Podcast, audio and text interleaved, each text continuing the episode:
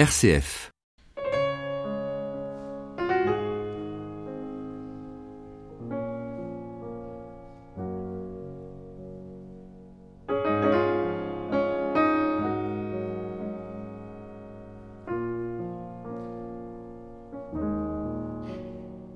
Michel Lachenot, bonjour. Bonjour. Vous êtes religieux dominicain, vous êtes prieur de la province de France des dominicains, qui correspond en gros à la moitié nord de la France, hein, c'est à peu près ça? Oui, à peu près un peu plus, les trois quarts de, la France, mais aussi euh, beaucoup de régions qui dépendent encore de la province de France. Alors, vous avez passé 35 ans au Cameroun avant d'occuper cette responsabilité et vous racontez cette expérience, ou plus exactement cette tranche de vie, dans un livre publié aux éditions du Cerf qui s'appelle Révélation africaine, Cameroun, terre d'évangile.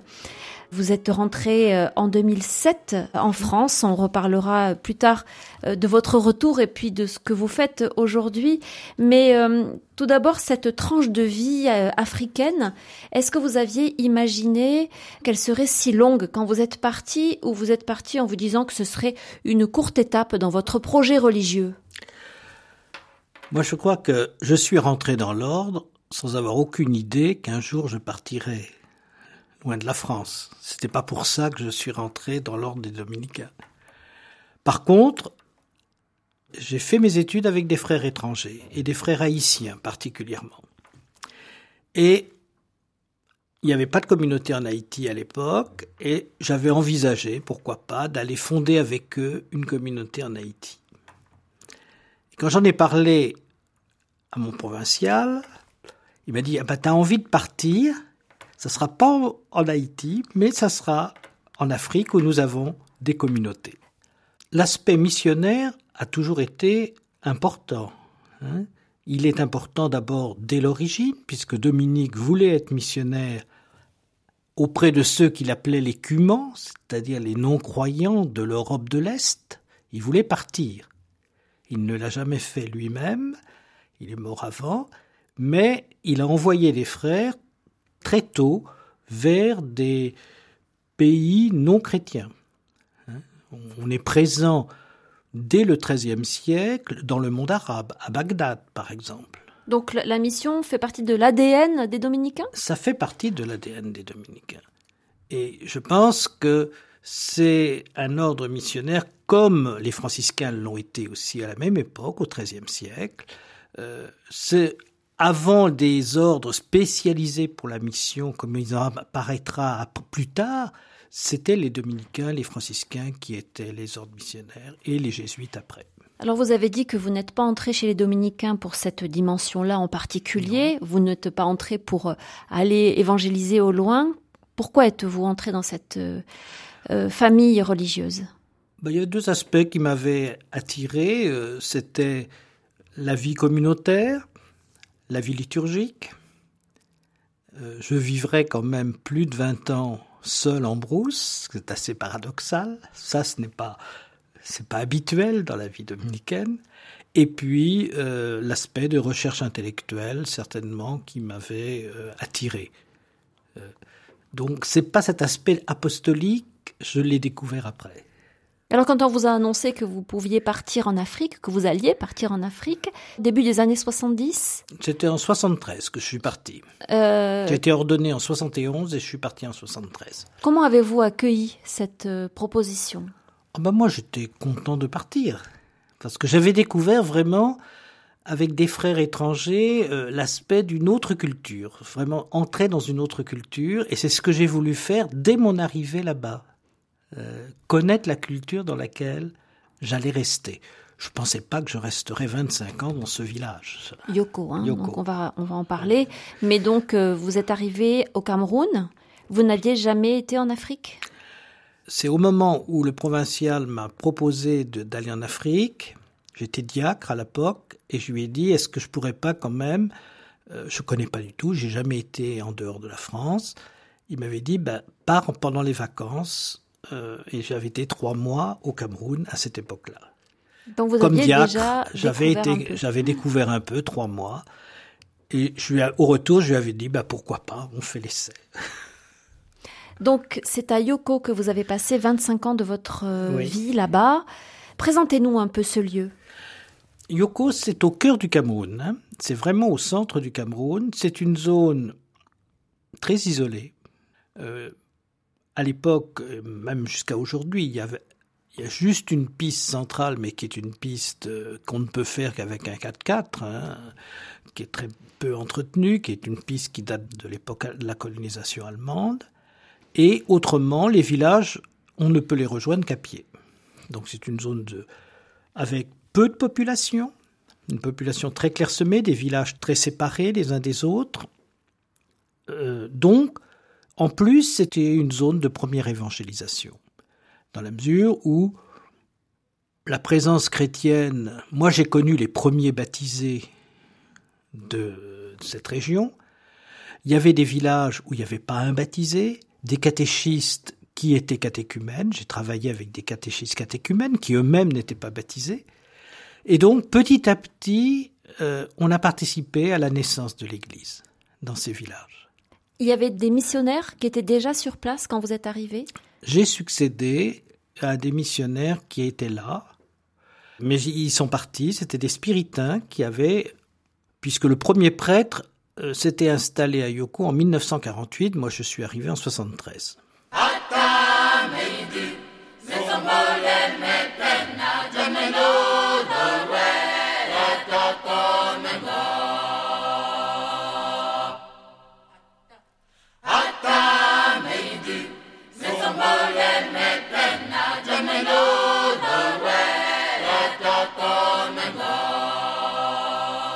Témoin, Véronique Elzieux.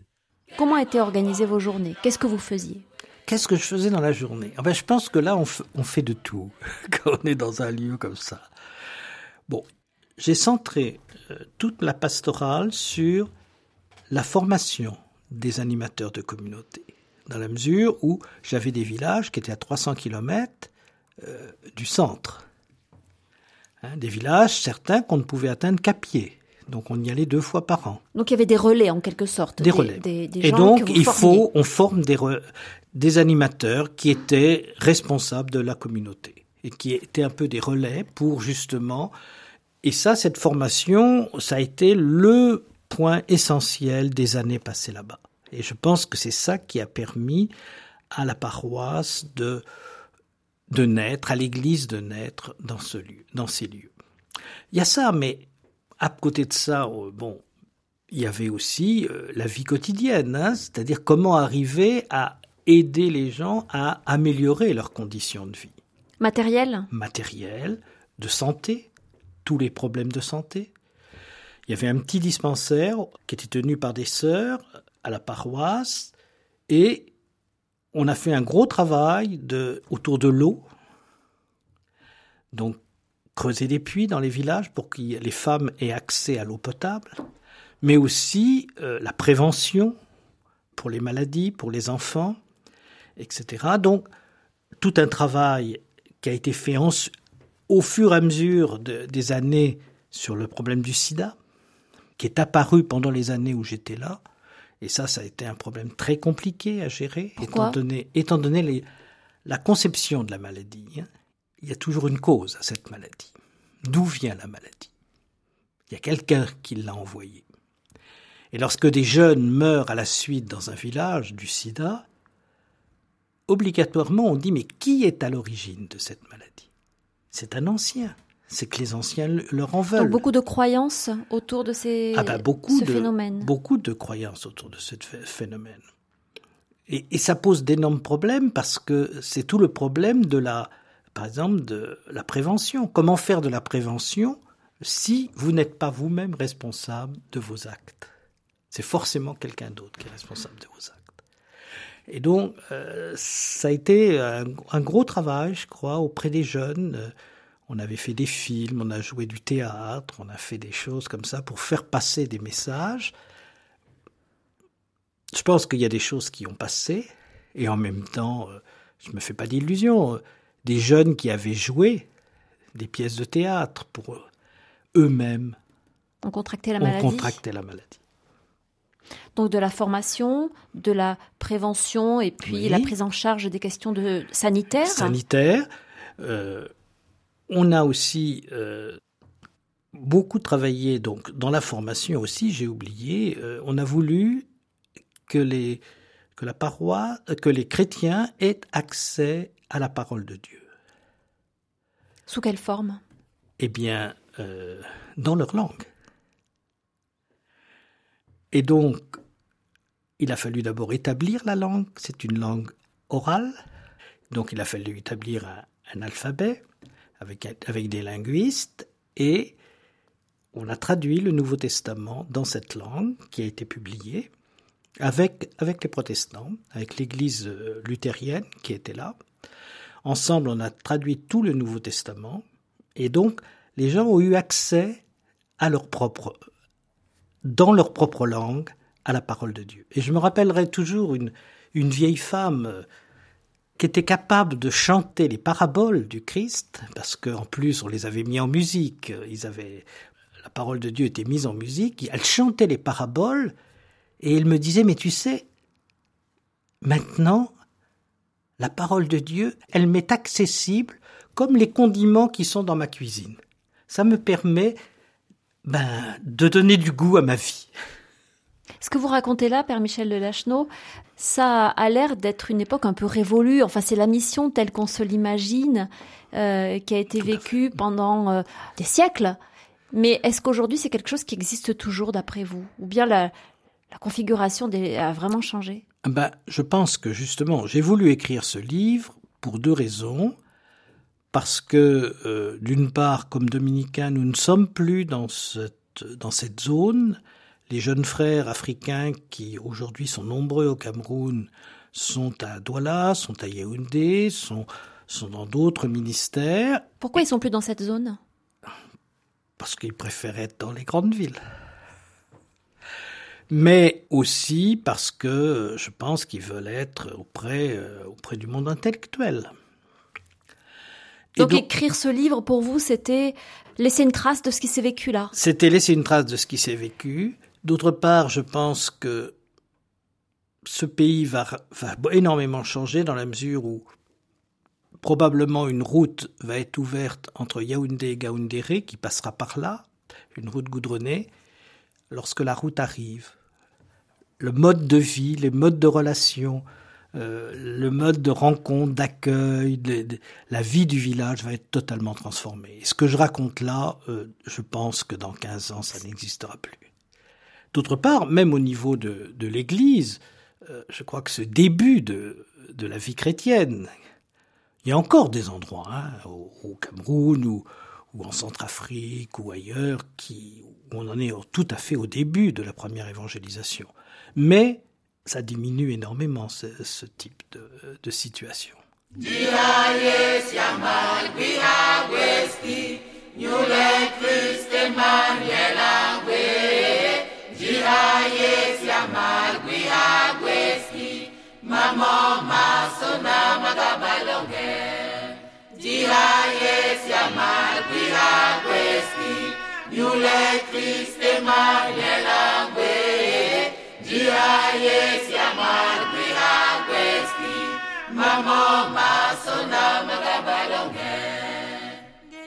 Qu'est-ce que vous avez appris, vous, au cours de toutes ces années?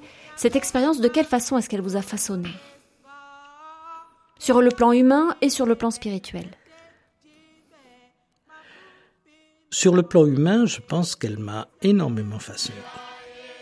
Parce que je crois que j'ai appris à, à prendre le temps d'accueillir et de me laisser accueillir par les gens. Vous savez, il y a un proverbe qui dit les Blancs ont des montres, mais ils n'ont jamais le temps. Eh bien, c'est un peu ça. Nous, voulons toujours aller vite. Nous prenons pas le temps de la rencontre. Et je crois que cette vie, euh, je raconte dans le livre un moment tout euh, ces moments qui ont pour moi été euh, qui m'ont marqué profondément, des, les grandes tournées à pied qu'on faisait, 300 km à pied, où je marche dans la savane accompagné d'un petit groupe de jeunes. Euh, on allait de village en village, 50 km, on dormait dans, la brousse. on était accueillis dans un village qui n'avait jamais vu de, vélo ou de, moto, encore moins, etc. Donc, et puis, prendre le temps de marcher, hein, la marche, euh, permet d'accéder doucement à un village, de prendre le temps de s'arrêter, de, parler avec les gens. Et puis quand on arrivait, on prenait le temps d'être accueilli, de rester avec eux, d'écouter les problèmes du village, d'écouter ce qui se passe, les relations, les conflits, les palabres qu'il peut y avoir. Je crois que c'est autre chose, comme je dis, que lorsqu'on prend une voiture et qu'on va faire quelque chose dans un village on ne prend pas le temps de se rencontrer. Il y a cette dimension donc de, qui consiste à apprivoiser l'autre et, à prendre le temps de l'apprivoiser. Le temps de l'apprivoiser. Et puis, je pense, ce que j'ai appris, c'est à la fois aussi, alors, euh, euh, savoir durer. Il y a cette patience, l'endurance à toute épreuve. L'endurance dans, moi, je pense que Saint Paul le dit dans, dans ses épîtres sur l'apôtre. L'apôtre, c'est quelqu'un qui est capable d'endurer, endurer les difficultés de la mission. Pas que les difficultés, euh, disons, physiques.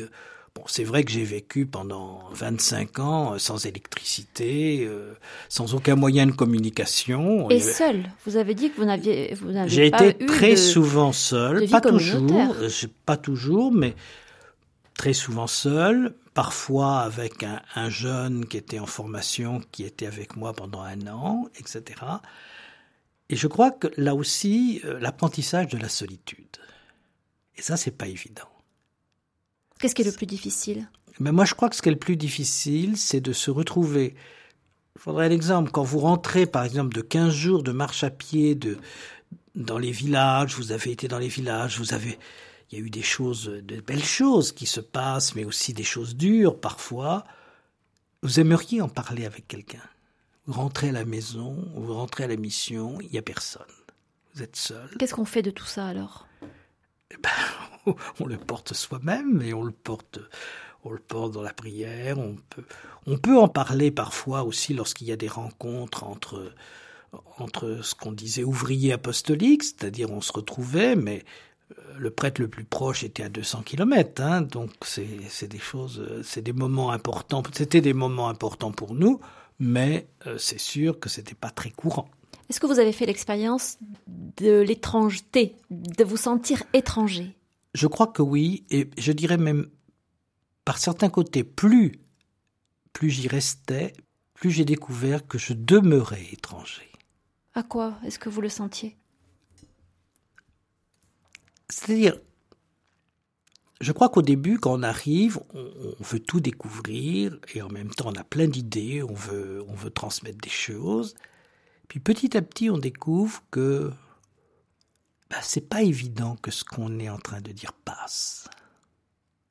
Je raconte un événement qui me qui m'a beaucoup marqué. C'était avec euh, un jeune euh, dont j'étais très proche, très proche puisque il avait donné mon nom complet, Michel Lachenot, à son, fils. Son fils s'appelait Michel Lachenot. Il n'avait pas d'autre nom que ça. Donc j'étais, j'étais devenu membre de la famille. Donc j'étais accueilli dans la famille. Ce garçon, j'ai été très proche, et pour son mariage, et auprès de ses enfants, etc. Et j'avoue que un jour, j'ai découvert que ce garçon prenait une deuxième femme. J'allais dire, je ne sais pas pourquoi, mais c'était pourtant, j'avais déjà passé peut-être 20 ans déjà dans, cette région. Ça m'a blessé profondément. Ça m'a blessé comme si euh,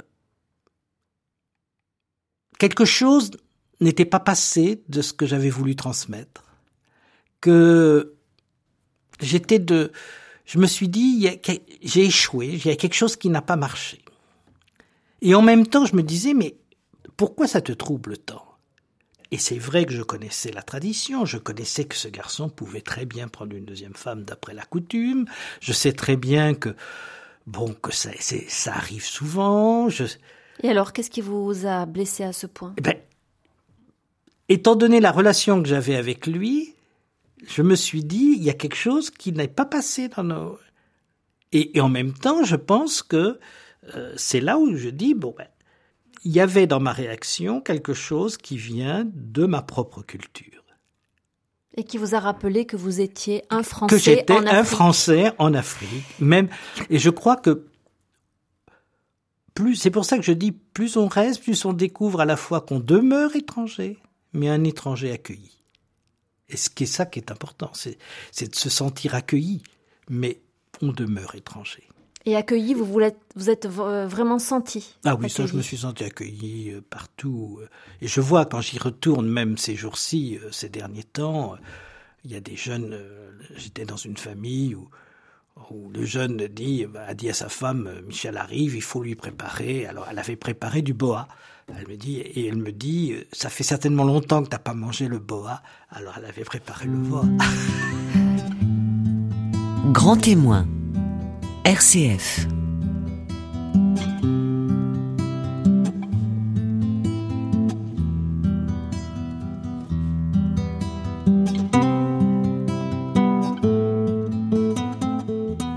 Est-ce que vous vous êtes euh, interrogé aussi sur euh, le bien fondé de l'évangélisation et de la mission que vous poursuiviez là-bas Oui, bien sûr. Vous avez eu des doutes sur euh, la ah bah. nécessité d'évangéliser? Oui, bah, Je pense que partant dans les années 70, c'était des questions qui, qui habitaient, qui habitaient les années 70, hein, euh, où il y a eu une remise en question de la mission, avec le, le moment de, des indépendances, de, la découverte euh, ou de la mise en valeur des, cultures africaines, etc c'est une période effectivement où euh, se sont posées ces questions sur, sur le bien fondé de l'évangélisation. À plusieurs reprises, j'ai demandé à des jeunes qu'est-ce qui vous intéresse dans l'évangile? Parce que quand je voyais quand même le nombre de jeunes, c'est les jeunes dans ces régions qui deviennent chrétiens, c'est pas les anciens. Les anciens restaient musulmans ou les anciens restaient de religion traditionnelle. Les jeunes, eux, deviennent chrétiens. Et demandent, demandent le baptême, demandent à se préparer. Et j'ai plusieurs fois demandé pourquoi, qu'est-ce qui vous intéresse dans, dans l'évangile? Et je crois qu'il y a plusieurs choses qui apparaissent. C'est que l'évangile est, euh, disons, le christianisme est une religion universelle. Et ça, c'est essentiel dans la mesure où ces jeunes qui aujourd'hui grandissent ne restent plus au village. Les religions traditionnelles, c'est des religions de la terre. Vous, vous, ne pouvez exercer ces religions que là où vous avez enterré votre cordon ombilical. Donc, dès que ces jeunes sont en ville, ou partent plus loin, il n'y a plus de possibilité d'exercer, euh, de pratiquer la religion traditionnelle. Donc, la religion chrétienne, l'islam aussi, hein, J'allais y venir. L'islam aussi. La religion chrétienne euh, permet cette ouverture. D'autre part, euh, ce, que les, ce que la plupart m'ont dit, ils m'ont dit, et c'est ce qu'ils m'ont dit à la fin quand je partais de Yoko, ils m'ont dit, ce que tu nous auras appris, c'est que tout homme est un frère et que nous n'avons pas à avoir peur de l'autre. Et ça, je crois que ça a été une chose, c'est, pour moi, c'est effectivement l'évangile apporte un type de relation totalement nouveau, inédit entre, inédit entre les hommes. Un simple exemple, lorsqu'on traduisait l'évangile en langue, le mot pardon n'existait pas dans la langue. On est dans une société guerrière, il ne s'agit pas de pardonner, il s'agit de rendre ce que vous avez reçu. Une forme de vengeance. De vengeance. Ou de, justice. De justice. Et donc ça, ça montre bien la nouveauté de l'Évangile, la nouveauté qui est apportée par le pardon, qui est apportée par la fraternité, lorsque traditionnellement un étranger arrive au village, la première chose qu'on fait, c'est d'aller consulter. euh, on va consulter le crabe, c'est-à-dire une forme de divination, le crabe pour savoir est-ce que cet homme apporte une bonne nouvelle ou une mauvaise nouvelle. C'est-à-dire qu'on se méfie de lui. Et donc, la nouveauté, c'est que on n'a pas à se méfier d'un frère. Mais alors comment est-ce qu'on arrive, au-delà des mots qui existent ou qui n'existent pas, à introduire des notions du coup qui n'existent pas? Si le mot de pardon n'existe pas, c'est bien que l'idée même Ben oui, mais ça, je euh, pense que cours. Oui, mais euh, je pense que c'est dans le vécu quotidien des communautés. Et on comprend Ils comprenaient ce que vous étiez, vous étiez en train de leur expliquer? Oui et non. Oui et non. À la fois, vous pouvez, je peux vous raconter des, des très beaux, des très beaux témoignages de, par exemple, d'un catéchiste comme Évariste qui que j'avais marié religieusement, dont sa femme et sa femme est partie avec un forestier, quelqu'un qui faisait le bois, qui était plus riche, qui avait un camion, qui est parti. Et lorsque cette femme est tombée paralysée, Évariste est allé la chercher et l'a repris chez lui parce qu'il a dit c'est ma femme. Et les jeunes qui étaient autour de lui ont dit mais c'est pas possible. Il dit si, je suis chrétien, c'est ma femme. Je suis chrétien. Ah oui. C'était donc à cause de sa foi qu'il reprenait cette femme. Par contre, euh, j'ai eu, et j'ai été obligé de prendre des mesures, j'ai eu le cas où, dans une communauté, on a tué une vieille qui était accusée de sorcellerie. La communauté accusait cette vieille d'être sorcière, et il y a des membres de la communauté qui l'ont tuée. Et là, j'ai été obligé de prendre des mesures contre la communauté. Qu'est-ce que ça veut dire prendre des mesures? Bah, par exemple, j'ai, j'ai excommunié la communauté pendant un certain temps. Ça a eu euh, un impact? Ah bah oui, oui, ça a eu un impact. Ça veut dire que les traditions, Ah bah les la traditions culture, sont encore, sont très, très, prégnantes, très prégnantes. Mais jusqu'où est-ce qu'il faut aller justement contre certaines euh, pratiques, contre certaines croyances? À partir de quel moment est-ce qu'on ne, euh, on, on ne porte pas atteinte aussi à une culture, à, à- à Bah, une je histoire? pense, je pense que euh, oui, je suis bien d'accord. Mais quand la culture euh, ne respecte pas l'homme, je pense qu'il y a un moment où il y a quelque chose qui ne va pas. Lorsque lors des, des deuils, on va maltraiter la veuve, je pense qu'il y a quelque chose qui ne va pas. Ça, c'est des choses que vous avez vues. Ah bah, moi j'ai vu des, des veuves battues. euh, Mais pourquoi? hein, parce que très souvent, on accuse la femme d'être à l'origine de la mort du mari. Donc on la, on la frappe. Ah ben, on la, on, on la bat, on- etc. Et on elle va être humiliée, etc. Je me rappelle devant, devant tout le monde avoir demandé à une femme lève-toi, redresse-toi, lève-toi. Tu n'es, tu n'as, tu n'as pas à être dans cette situation. Alors, Alors comment vous étiez perçu, vous, quand vous vous, vous interposiez comme ça? Ah ben, on- je ne sais pas comment j'étais perçu. euh, On vous a pas euh, inquiété? Non, je pense pas. Comme ils disent, avec toi, on sait, on sait sur quoi tu es assis et on peut rien faire. Alors, euh, qu'est-ce que ça veut dire ça? Ah bah ça, on sait sur quoi tu es assis, c'est-à-dire on sait sur quoi euh, tu. Oui, tu. C'est le, c'est le langage, c'est le langage de, de la sorcellerie. Ça, Ah. c'est le langage de la sorcellerie. On sait sur quoi tu es assis, c'est-à-dire on sait quel est, quel est ton pouvoir, quel est, qu'est-ce qui est derrière toi et qui te permet d'avoir, d'oser dire des choses. Parce que je prendrai un exemple aussi très fort, un geste prophétique. euh, Je veux dire qu'on avait posé un jour dans une communauté, il y avait tellement de palabres dans cette communauté entre les gens, il y avait des palabres, des histoires.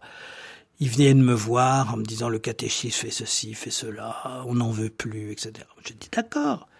Je réunis la communauté, on fait un vote de la communauté, ils me réélisent le même. Parce qu'ils en avaient peur. Ben, je leur dis dans ce cas-là, qu'est-ce que vous voulez que je fasse? Quelques jours après, ils reviennent me voir pour me dire, euh, bah, non, ça va pas. euh. Eh bien, j'ai dit, là, vous exagérez. J'ai pris une pierre, j'ai mis la pierre sur l'autel de la chapelle, et j'ai dit, tant que votre cœur de pierre ne deviendra pas un cœur de chair, nous ne prierons plus dans ce lieu-là. Un mois après, ils venaient me proposer un nouveau catéchiste et ils s'étaient mis d'accord entre eux. Donc il a fallu quelquefois lever un peu le ton. Ah ben il faut lever le ton assez rarement, hein. mais je pense poser des, des, gestes un peu forts à certains symbolique. moments. Symbolique, oui. On entre dans une symbolique. Et ça, je crois que c'est... Mais ça fait partie de tout tout le langage, même de, même de la prédication. Hein. Moi, j'ai énormément prêché à partir, de, à partir des proverbes. Africains. Africains. Des proverbes de. Il y a de quoi nourrir euh, ah bah oui. l'évangélisation. Ah, tout à fait. Et immédiatement. Et alors, ce qui est très étonnant dans un proverbe, c'est que dans la région, euh, vous lancez un proverbe, vous n'avez pas besoin de l'expliquer. Il est compris immédiatement. J'ai voulu faire la même chose lorsque je me suis retrouvé plus tard à Douala, à une messe des jeunes le soir. Il y avait, peut-être 600 jeunes dans cette église. J'ai prêché comme ça avec les proverbes. À la fin, les jeunes me sortent et à la sortie, les jeunes me disent Mais qu'est-ce que tu as voulu dire? Nous sommes dans un autre milieu. Ils viennent de partout les références culturelles ne sont plus les mêmes, les, les, références au monde rural ne sont plus les mêmes, et donc ça ne fonctionne plus. Donc c'est quand même très complexe. Ah oui Ah ben ça marche. Ça marche quand on est dans la culture.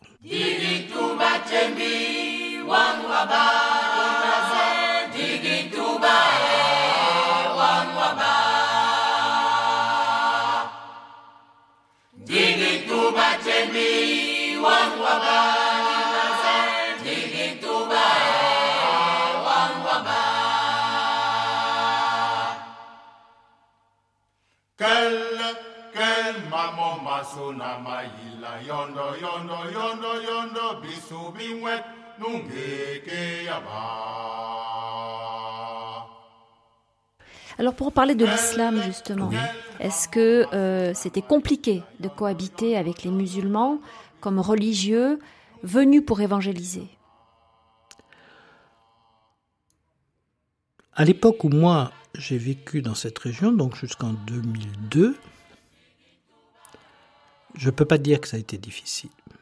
D'abord parce qu'on était dans un islam, c'était un islam africain, comme on dit souvent, qui est un islam beaucoup plus tolérant, puisque dans la même famille, vous avez des musulmans, des catholiques, des protestants, des animistes, etc. Donc, la différenciation religieuse est seconde par rapport à l'unité familiale. Ça, je crois que c'est une chose essentielle. D'autre part, c'est un islam antérieur au christianisme qui est lié à l'arrivée coloniale. C'était un peu une réaction des populations face à l'arrivée coloniale, mais aussi favorisée par les colonisateurs car vous avez eu des administrateurs coloniaux qui ont favorisé l'islamisation. Pourquoi? Contre les missions et contre le christianisme. Anticléricaux. Et francs-maçons et tout ça, ils ont, certains se, sont présentés comme musulmans et ils ont favorisé les, ils ont invité les chefs à devenir musulmans. Donc, dans la région, c'était les chefs qui étaient musulmans, généralement, avec les notables. Je n'ai eu qu'une fois un peu quelques problèmes dans un village où 20 jeunes musulmans sont venus me voir pour demander à se préparer au baptême. Des jeunes, quand je dis jeunes, c'est des jeunes de 20 ans, hein, autour de 20 ans. Là, euh, les anciens ont trouvé que c'était quand même un peu trop. Vous les auriez accueillis? Bah, Je les ai accueillis. Mais euh, il n'y en a que deux qui, sont, qui ont abouti, euh, qui ont abouti au baptême. Les autres sont restés des amis, des proches. Quand j'allais au village, ils venaient, ils venaient même à la messe, etc. Mais ils n'ont pas fait la démarche d'aller jusqu'au bout du baptême. C'est le seul cas, parce que autrement, les relations étaient bonnes. Hein. Euh, pour vous donner un exemple, ou deux exemples, lors des fêtes, les musulmans étaient toujours invités à la, à la paroisse. Quelle est la proportion, pardon, en quelques mots? En quelques mots, la proportion, euh, sur le Cameroun, c'est 25% de musulmans à peu près. Hein. Euh, dans la région, oui, c'était dans cette partie-là, c'était à peu près ça, oui, à peu près 20-25%. Donc les fêtes religieuses euh, se vivaient euh, ensemble. En, ensemble, en commun. En commun. Par exemple, Noël, les, les, responsables musulmans étaient à la messe de la nuit, à la nuit de Pâques aussi. Par contre, lors de la fin du Ramadan, de, nous allions, moi j'allais avec avec des animateurs, on allait à la prière à la prière, à la, au chant de prière, etc. On envoyait pendant le ramadan du sucre ou de, des choses comme ça à, la mosquée pour qu'on donne la bouillie, etc. Et puis, un très bel exemple, c'est un matin, euh, très tôt, vers 4 heures du matin, on tape à ma porte. C'est un jeune qui arrive, c'était le fils de l'imam. Et il me dit simplement Ton ami vient de mourir et il a demandé que tu sois là avant qu'on l'enterre. Donc l'imam avait demandé, l'imam de Yoko avait demandé que je sois là. Et donc il était 4 heures du matin. on n'attend pas, hein, normalement, pour enterrer. Euh, tout de suite après la mort, on enterre. Et donc il m'avait attendu, je suis descendu. Ils ont attendu que je sois là. Et à ce moment-là, ils ont enterré l'imam pour que je sois présent. Donc on avait de très bonnes relations. Hein. Je pense que les, la situation s'est dégradée? s'est dégradée en partie ces dernières années, euh, surtout à partir du nord Cameroun, mais ça s'étend presque dans la région où je suis à cause de l'influence de Boko Haram. Et donc euh, ça s'est ça s'est un peu dégradé. Est-ce que vous vous êtes toujours senti dominicain là-bas? Oh oui, même si j'étais seul, oui, je me suis senti dominicain, mais en même temps, j'étais très loin. Mais ça, on pourra revenir très loin des réalités de la France, des réalités de la province. Très loin, à quel point? Au point de. même au point d'information. Vous n'aviez que peu d'informations Peu d'informations. Mais non, je me suis toujours senti dominicain parce que je pense que un dominicain, c'est d'abord quelqu'un qui annonce la parole. Hein. Dominique a créé l'ordre pour pour la prédication, pour prêcher. Hein. Et euh, ça, je l'ai fait. Je pense que j'ai jamais autant prêché que là-bas. Et la prière hein, et la liturgie quand on est seul?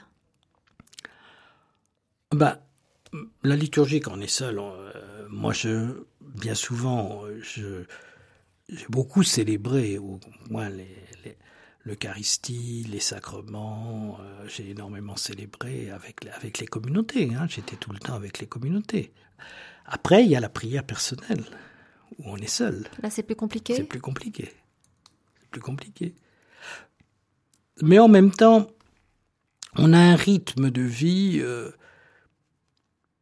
vous savez, le rythme de vie où il y a, quand il n'y a pas d'électricité, qu'on est avec la lampe tempête, eh bien, c'est le rythme solaire. Hein.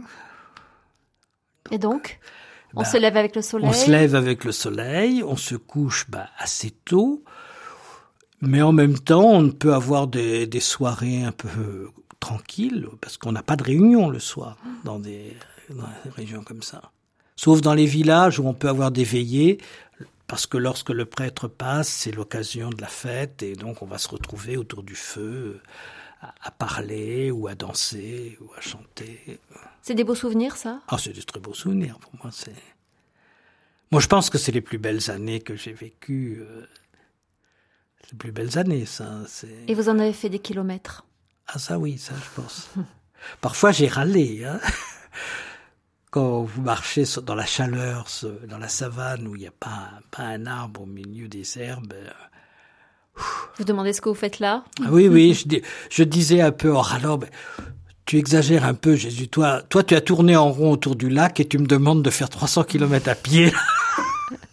et donc là, vous partiez pour combien de temps quand vous faisiez ces tournées-là on, on partait 15 jours, 3 semaines. 15 jours, 3 semaines, mais pour voir très peu de chrétiens, mais rencontrer des, des villages. Tout le monde était là quand on arrivait. Hein même ceux qui sont pas, qui n'étaient pas croyants, qui étaient pas, qui étaient, qui faisaient pas partie de la communauté. Tout le monde était là. C'est tout le monde qui accueillait, qui préparait la nourriture. C'est un événement quand vous un événement. Et euh, vous, vous dites dans le livre que vous deviez faire confiance à, à celui qui connaît la piste. Ah bah qui guide. Qui guide, parce que aucun repère. Hein. Ah non. Je me suis toujours demandé comment, mais en fait, je l'ai fait une fois seul. Pour différentes raisons, euh, ceux qui devaient me, venir me chercher n'étaient pas là. Moi, j'ai cru qu'ils allaient arriver par là. Donc, je me suis avancé. Puis, au fur et à mesure que j'avançais, ben, ils n'arrivaient pas. Je continuais. En fait, on se rend compte qu'on a fait plusieurs fois la piste, on se repère sur un arbre, sur aussi, devant soi, et puis bon, on avance. Et vous êtes arrivé, vous ne je vous suis êtes arrivé. pas perdu. Je n'ai pas pris la piste d'un éléphant.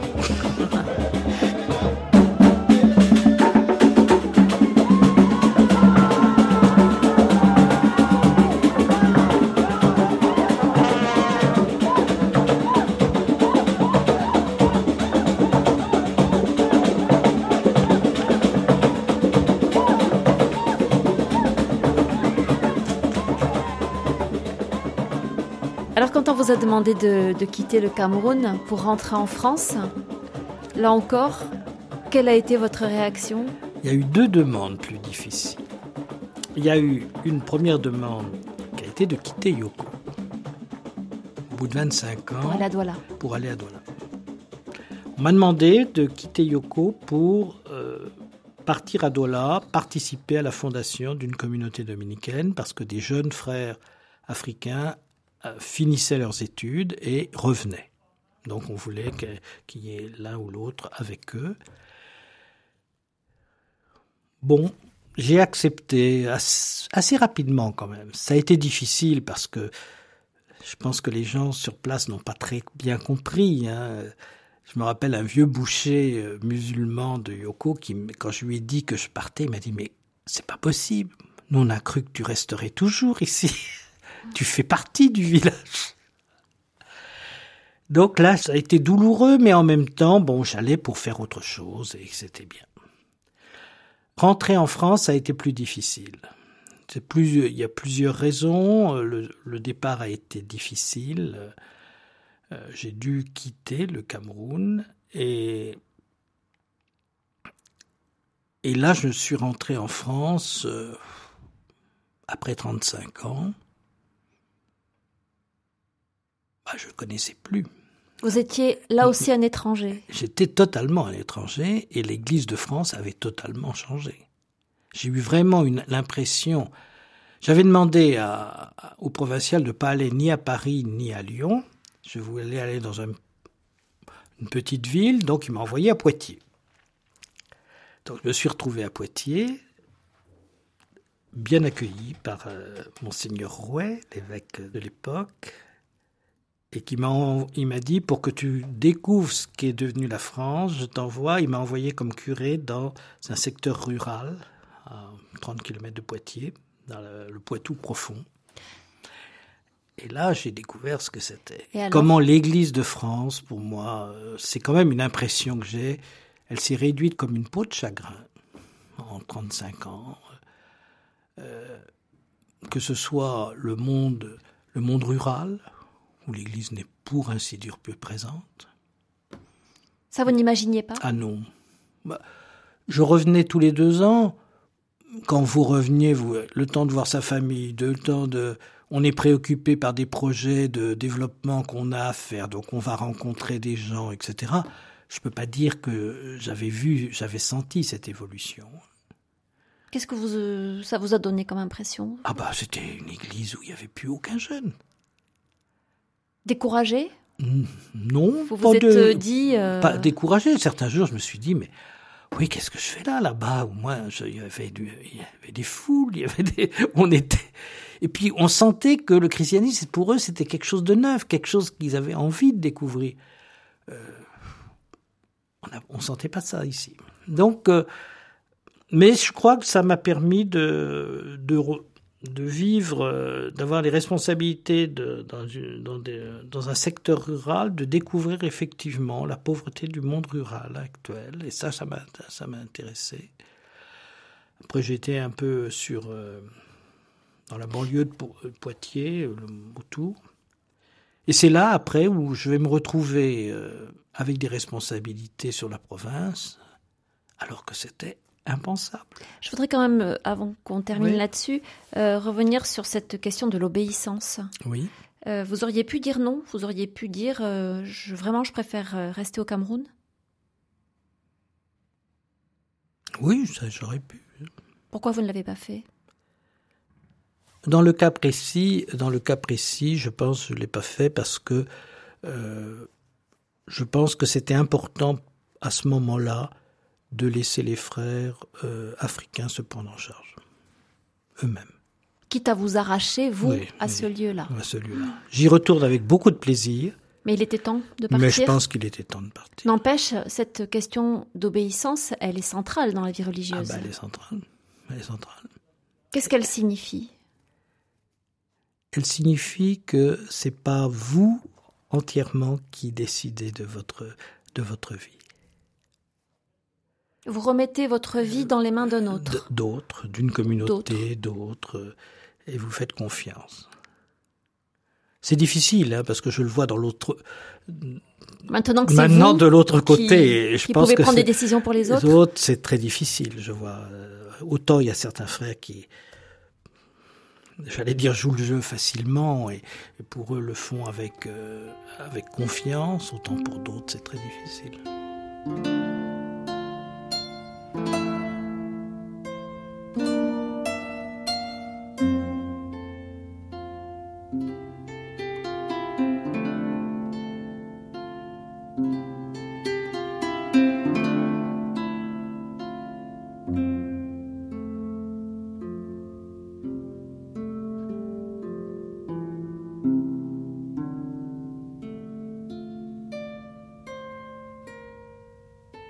Grand témoin, Véronique Elzieux. Alors votre rôle justement aujourd'hui, vous êtes provincial de la province de, De France, France, des oui. Dominicains. Vous nous avez expliqué pour commencer que c'est la grande partie nord, disons, hein, de Oui. la France. Il y a la partie euh, sud qui est la province de Toulouse. Toulouse, tout à fait. Ça représente combien de frères? 380 frères. Avec euh, ce qui est le propre de la province de France, justement, c'est cet aspect international. International parce que on a des vicariats dans les mondes nordiques, hein, tous les pays nordiques, Suède, Norvège, Finlande, les pays baltes, hein, Lituanie, Lettonie, Estonie, le monde arabe, avec euh, deux communautés en Irak, encore aujourd'hui le, le Caire, la communauté du Caire, l'Algérie, et puis l'Afrique centrale avec Cameroun, Centrafrique et Congo-Brazzaville. C'est énorme. C'est énorme. Et c'est l'une des... À la fois, moi je dirais, heureusement, parce que je me vois pas euh, être responsable du milieu franco-français. Ça me... Heureusement qu'on qu'on peut sortir un peu ailleurs.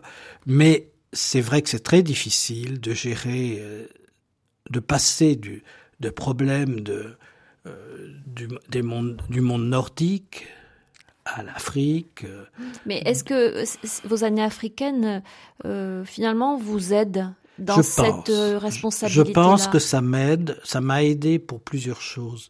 Ça m'a aidé parce que euh, si les, je sais pas pourquoi les frères m'ont élu, hein, ça c'est autre chose, mais euh, moi je crois que le fait d'avoir vécu totalement à l'extérieur fait que je n'étais pas pris dans dans des réseaux, dans des j'étais, j'avais un regard assez neuf sur la réalité de la France finalement assez indépendant. indépendant, et puis en même temps, je pense, pour gérer tous les problèmes des vicariats, hein, des autres, euh, d'autres cultures, je pense que l'Afrique m'a appris beaucoup. Quoi donc, par exemple? Ben justement, euh, de prendre le temps, d'écouter, de, euh, de se dire qu'on est face à une autre réalité que la, que la réalité française.